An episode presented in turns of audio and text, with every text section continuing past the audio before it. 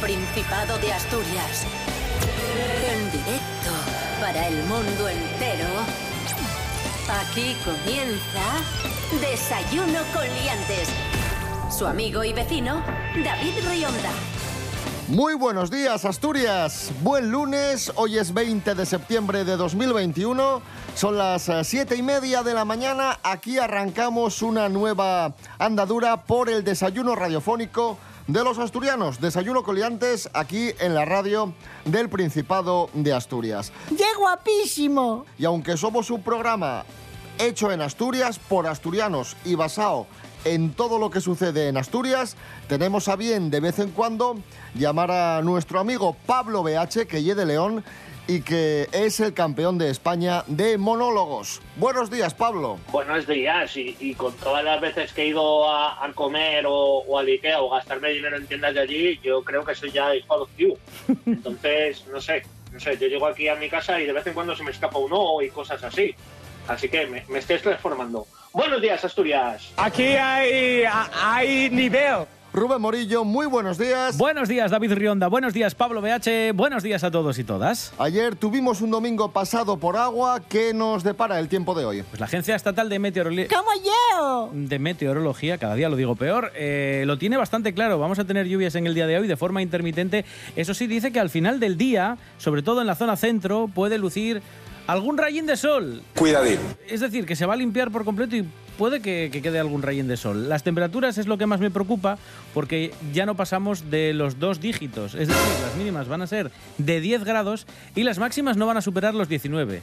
Y esto es lo que, es lo que indica que ya llega el otoño porque es la primera vez desde enero, bueno, desde enero no, desde, desde que terminó el verano, que no hemos bajado de los 20 grados. O sea, es la primera vez que vamos a hacerlo. Ahora, ¿qué? Que, una cosa, si superamos los dos dígitos vamos jodidos, ¿eh? Ah, bueno, sí, es verdad, claro, sí, sí, porque estaríamos hablando de 100 grados. Sí, es verdad, es verdad. Oye, es que no superamos los dos dígitos. Va a hacer 245 grados en Avilés. Sí. Es que es muy pronto por las mañanas. Desayuno con liantes, ay, lere, lere, lere. Desayuno con liantes, ay. Desayuno con liantes, ay, lere, lere, lere.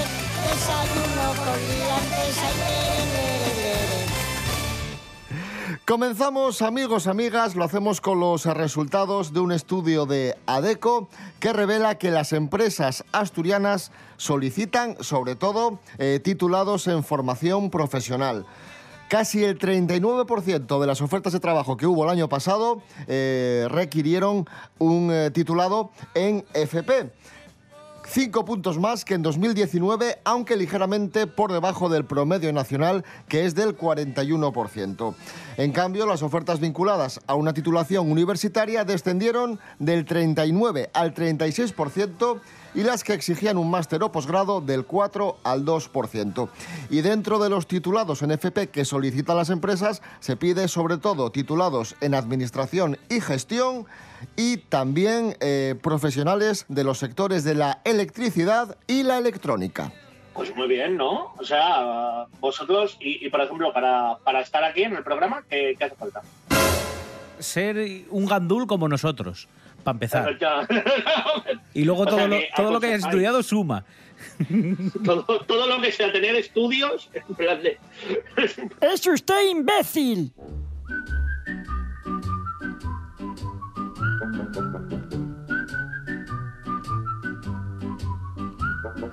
Atención amigos, amigas, porque tenemos una noticia que parece sacada de una película de ciencia ficción. Y es que nos vamos al vertedero de Cogersa en Serín. Han hallado una, Han hallado una especie de microalga con superpoderes. ¡Como yo! Esto de los superpoderes vamos a explicarlo ahora entre comillas. A ver. sí, ha sido un grupo de investigación de la Universidad de Oviedo que identificó una nueva especie de microalga a la que han llamado Coalstrela cogersae. Y el apellido de Cogersae es precisamente porque se ha encontrado en las charcas de lluvia localizadas en el entorno del vertedero de residuos no peligrosos de Cogersa. Cogersa el apellido, Cogersa, eh, que ya sabéis que es el, pues eso, el vertedero que está en Serín. La nueva especie dicen que tiene potencial de uso biotecnológico por su capacidad de producción de care, a ver si lo digo bien, care carotenoides. Exactamente. Carotenoides, sí, que son sustancias de interés para la industria farmacéutica y alimentaria. El hallazgo acaba de ser publicado en la revista Science of the Total Environment, que es una de las revistas de mayor impacto en el área de las ciencias medioambientales.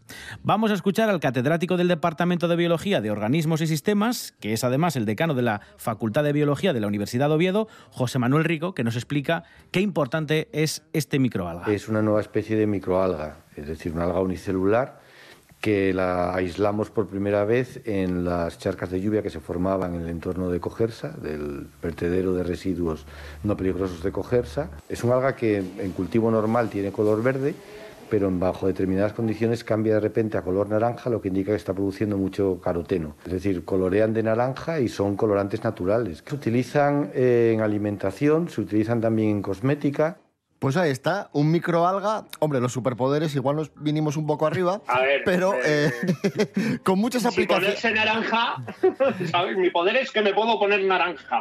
Con muchas, con muchas aplicaciones, podríamos decir, Eso más es, que sí. superpoderes. Sí, sí, sí. Pero, pero bueno. Eh, Bueno, Santi, Santi Robles está muy contento con este hallazgo, pero no está de acuerdo con que le pongamos al microalga el nombre de Cogersa. O sea, que encuentran un alga que puede ser muy útil para la medicina y el nombre que se les ocurre ponerle es cogersa. En serio, cogersa, que hace una labor muy importante de reciclaje y de mantenerlo todo limpio, pero no había otro nombre, en serio. El otro día le pusieron el nombre de Iniesta a un dinosaurio, pero no sé. A mí me gustaría que si el día de mañana hacen un fármaco que puede salvar mi vida y lo hacen con un alga, pues pues si, si ese fármaco lleva también el nombre de cogersa, hombre, como que desluce un poco. Me, estoy contento porque se me curó la enfermedad, pero por otra parte lo hicieron con una cosa que se llama como un vertedero.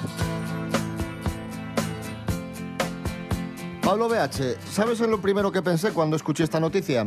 Eh, en, meter la cabeza en un charco de estos para ver si salía en naranja. Más o menos. Dije, Ay, a Dios. ver, una especie de microalga con superpoderes. Pues imagínate que un asturiano entra en, contacto con este microalga, adquiere superpoderes y se convierte en un superhéroe. ¿Qué te parece un superhéroe llamado Cogersamán? Coger Samán eh, me suena a mí raro. Pues el tráiler de la película de Cogersamán, el superhéroe asturiano que entra en contacto con este microalga, sería algo así. Escuchamos. Un asturiano cualquiera. Ahora todo el mundo lo sabe. Una especie de microalga. Se me hace raro, pero lo permitiré. Un vertedero en serín. ¿No puede seguir sabiéndolo alguien? El hechizo no funciona así. Este invierno llega un nuevo superhéroe. Hola, Peter. Un hallazgo inesperado con toda la fuerza de Asturias y la labor de Cogersa. Cogersamán. Muy pronto en los mejores cines y en Cogersa. Yo ya tengo las entradas. Yo estaba esperando la nueva de Spider-Man, pero déjalo. Eh, esto, esto voy muy a tope. Ya lo que hay.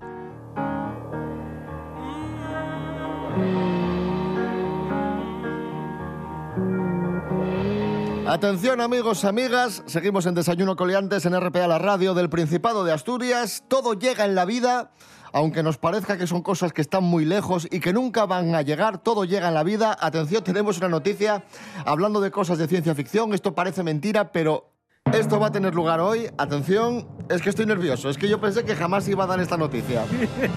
Hoy tendrá lugar el primer viaje en pruebas por la variante de Pajares. ¡Bravo! ¡Bravo!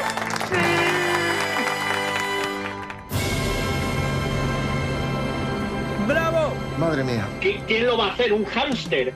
¿O no, hacer no. un agujerito muy pequeño? 20, 20 personas. Es más, yo, yo propongo que cuando se esté la variante que podamos llegar a, a conectar a través de la variante y darnos la mano como cuando cayó el, el muro de Berlín, que tardó menos en caer el muro de Berlín que en hacerse la, la variante. Escuchamos a Los Locos, Hazme Feliz.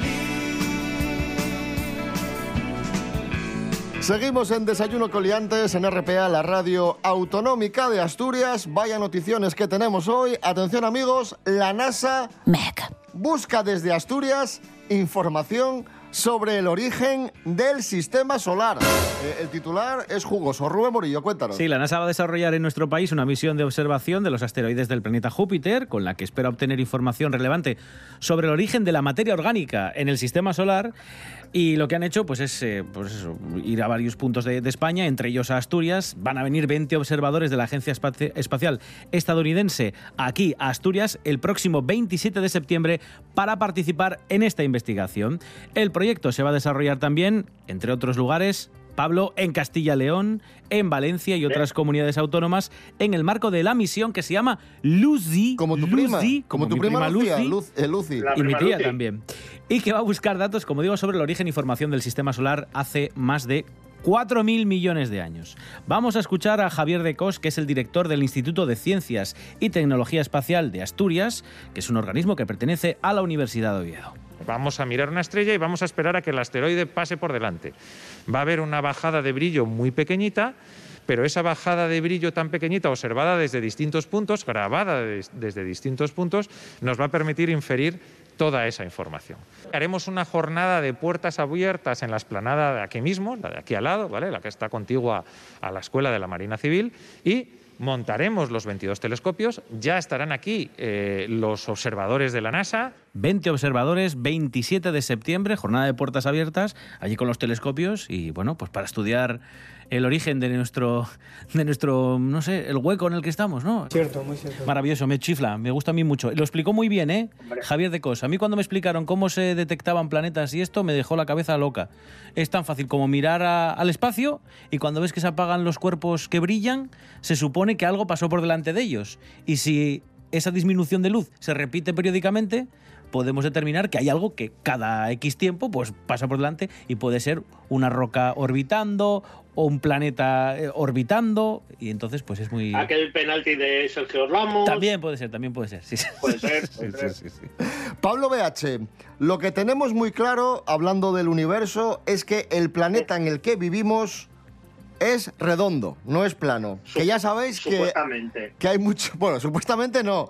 Ya, sa- Supuestamente. Ya sabéis que hay muchos conspiranoicos que dicen que la Tierra es plana. Y dentro de esos conspiranoicos hay una rama que considera que además de ser plana, la Tierra tiene una cúpula por encima. Uy, uy, uy. Pablo BH, cuéntanos. Es que aparte de plana, diréis, claro, y el agua y todo esto, ¿por qué no se desborda? Porque, porque hay una cúpula. Hay una cúpula que protege a, a la Tierra. y hace que Transparente, ¿no? pues, Eh, obviamente es una cúpula transparente para que permita, pues eso, eh, que las aguas no se caigan y todo esto. Y no lo digo yo y no lo dicen los paranoicos, sino que lo dice el Génesis, la propia Biblia. Dice en el Génesis, versículo 1, 7, e hizo Dios la bóveda para separar las aguas de debajo de la bóveda de las aguas de encima de la bóveda. Y así fue. ¿Qué quiere decir? Que antes había agua, que está nuestros mares, y Dios creó esa bóveda para separarla de las aguas de encima, que sería lo que nosotros consideramos el universo, las estrellas y todo lo demás. Ya, ya, ya, ya te entiendo. La juventud está preparadísima. A esta teoría le doy eh, dos reptilianos y un Olaf de la película Frozen.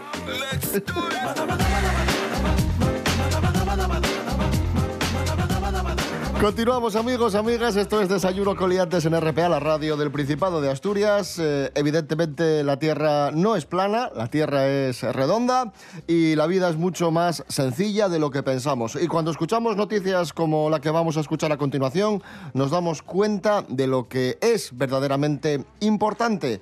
La gran artista Ainhoa Arteta se está recuperando de un infarto y aún sufre las secuelas. Jorge Aldeitu, buenos días, cuéntanos. Muy buenas liantes. Hace unos días nos enterábamos de la noticia de que a la cantante Ainhoa Arteta le habían tenido que amputar varios dedos. Según informaciones, es parte del dedo índice de la mano derecha y un dedo del pie derecho también. Lo que sabemos de Ainhoa es que ahora mismo se encuentra estable, se está recuperando en la casa familiar que tiene en el País Vasco y se encuentra muy rodeada de familiares y amigos íntimos. La verdad que es que parece que Ainhoa está pasando uno de los peores momentos de su vida.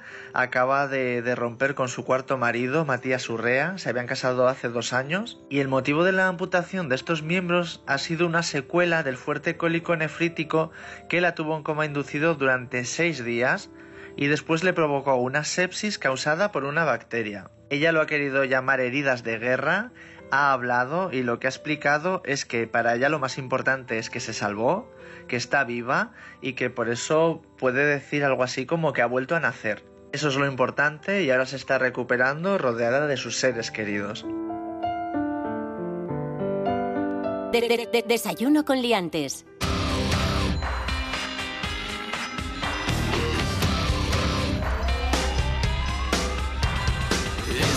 Song for the broken hearted. A silent prayer for faith departed. I ain't gonna be just a face in the crowd. You're gonna hear my voice when I shout it out loud. It's my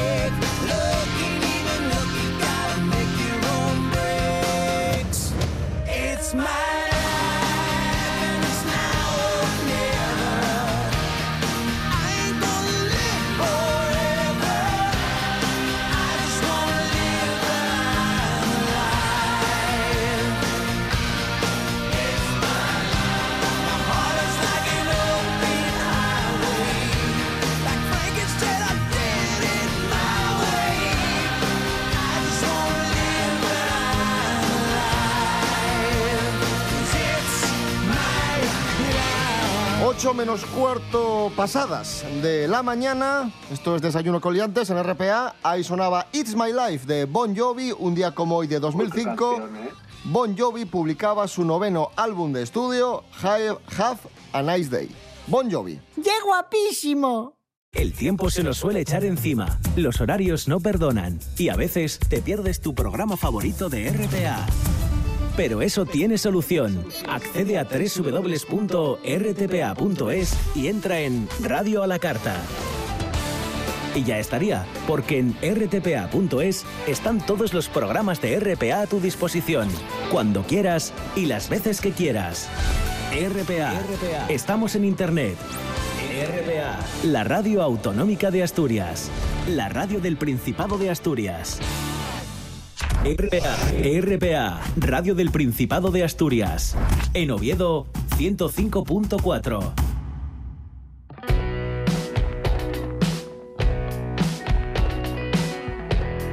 Seguimos en Desayuno Coliantes en RPA, la radio del Principado de Asturias. Hablamos de cine, lo hacemos con José Luis García. Buenos días, José Luis.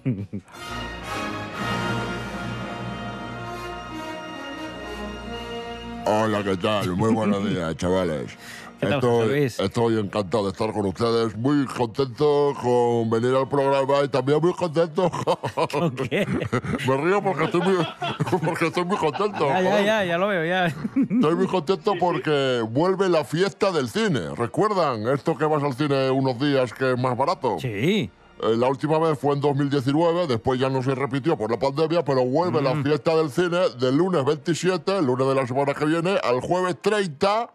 Mm. El precio no van a ser 2,90 euros, van a ser 3,50, pero bueno, es una buena oportunidad de, de ir al cine, ¿no? Ah, están subiendo un poco, ¿eh? Pero bueno, bien, bien, bienvenido sea. Luego dice la gente, es que se hacen muy malas películas, es que la gente no va al cine. Sí, pero el día del cine, el día este... Hay unas colas de la Virgen. Está lleno, ¿eh? A, a- a ver si el problema va a ser el precio. A ver si, eh, efectivamente. Bueno, pueden comprar las entradas a partir del domingo 26 de septiembre por el internet, en las propias webs de los cines o en los portales de venta de entradas. Y a partir del lunes 27 también se van a poder comprar en los propios cines. Muy Así bien. que recuerden, del lunes 27 al jueves 30 de septiembre vuelve la fiesta del cine. Muy bien. Pueden ir ustedes al cine por 3 euros con 50.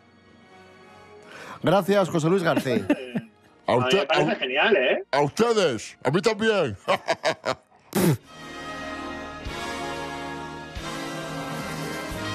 Continuamos hablando de cine, en este caso de cine olvidado, lo hacemos con nuestro experto Miguel Ángel Muñiz, Jimmy Pepín. Fuerte el aplauso para él. ¡Bravo, Jimmy! Jimmy Pepín. Jimmy Pepín. Hablamos de películas eh, que muchos quizá no conozcáis o no recordáis o en su momento fueron injustamente tratadas por la crítica. Esto es Celuloide Maltratado. Hoy tenemos una película de 1977, Marchar o Morir. ¿Su nombre? Hastings, Frederick. ¿Ocupación? Ex estudiante. Su número es 26891. No lo olvide. ¿A eso le llama limpieza? ¡No se mueva! Miguel Ángel Muñiz, muy buenas. Buenas, hombre, ¿cómo estamos? ¿Qué tenemos aquí? ¿Qué es esto de Marchar o Morir? Pues esta película, a ver, es bastante curiosa. Por un lado, trata sobre la legión extranjera y por otro lado tiene un reparto, bueno, de, de lo que eran grandes estrellas del momento, ¿no? Algunas ya consolidadas, como puede ser Jim Hackman o Catherine Deneuve, otras que estaban ya muy avanzadas, como von Sydow, que hacía muy poco que había hecho el, el padre Merrin del Exorcista, y luego estrellas también de cine europeo que estaban ahí apuntando maneras como Terence Hill, ¿no? Que realmente, bueno, Ah, sí. quizá fue el que se quedó más encasillado, ¿no? En las películas que hizo con Bud Spencer, pero bueno, realmente es un reparto, bueno, ba- bastante importante para el momento, ¿no? ¿Y por qué recuperamos esta película? ¿Qué tiene de interesante? Bueno, a ver, eh, tiene una premisa bastante interesante que es un poco toda esta, todas estas historias de la legión extranjera compuesta, pues eso, pues por casi en muchas ocasiones por la chusma de otros países que huyendo de su país porque le perseguía la justicia o por temas mafiosos o lo que fuera, o porque eran parias que no sabían qué hacer con su vida, carne de cañón, ¿no? Como se suele decir, pues acababan en la legión extranjera y en este caso, pues a, a principios de este siglo XX, cuando todavía estaban pues los conflictos con- entre Marruecos y Francia ahí muy, muy en la cresta de la ola, pues bueno, esta película, digamos que fabula un poco con. Bueno, fabula entre comillas, ¿no? Pero digamos que trata un poco sobre un- una parte de la Legión extranjera que tiene que proteger a, unos, a un profesor, a un estudioso de- del Museo del Louvre, que quiere encontrar una tumba eh, que está allí, en, una zona de Marruecos, y claro, lógicamente, pues los habitantes de esa zona eh, no tienen ninguna intención de que les saquen sus tesoros, y entonces, bueno, pues es un poco los enfrentamientos entre el personaje, digamos, del capitán de la Legión extranjera, el jefe, que es Jim Hackman. Quizá aquí, bueno, como es una película que tiene un, re- un presupuesto relativamente modesto, pues hay algunas partes que, bueno, quizá no están demasiado trabajadas, o sea, o que se ve que, que falta un poco más de dinero para hacerlo más, más espectacular. Pero yo creo que está, está, técnicamente está muy bien resuelta y sobre todo se centra en los personajes, ¿no? Que yo creo que es lo que te hace olvidar que a lo mejor tenga un presupuesto limitado, ¿no? Y si tienes a Jim Hackman, pues a más Bonsido, Catherine Deneuve, quiero decirte que es gente que ya te, te vende la película sola, ¿no? Casi. Pues ahí está, eh, tomad nota de esta película de 1977, Marchar o Morir. Miguel Ángel Muñiz, gracias. Venga, chao. Desayuno con liantes.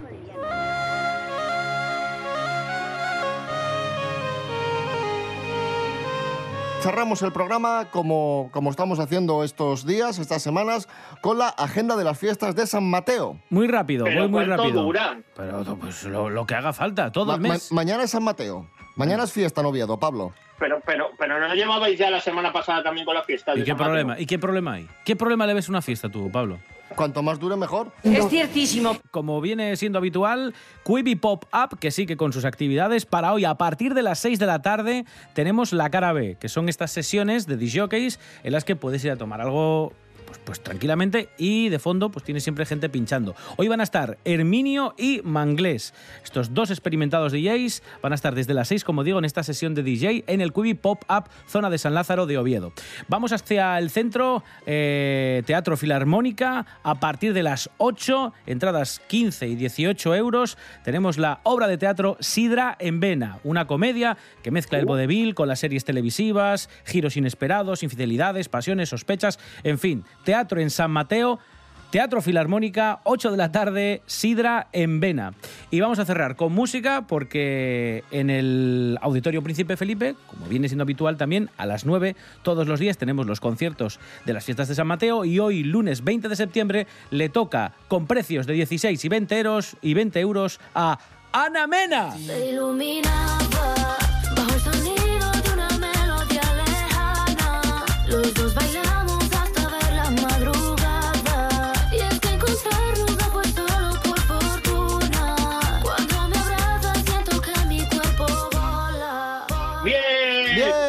con ella nos quedamos y, y nos vamos. Volvemos mañana a las siete y media de la mañana. Que paséis un buen lunes. Rubén Morillo. David Rionda. Hasta mañana. Hasta mañana. Pablo BH, muchísimas gracias por haber desayunado con nosotros. Muchísimas veces. Un fuerte abrazo a Asturias y disfrutar mucho de las fiestas. Perfecto. Pues ya está. Si te vuelvo a ver, el viento del verano te ha traído a mí otra vez y no sé por qué.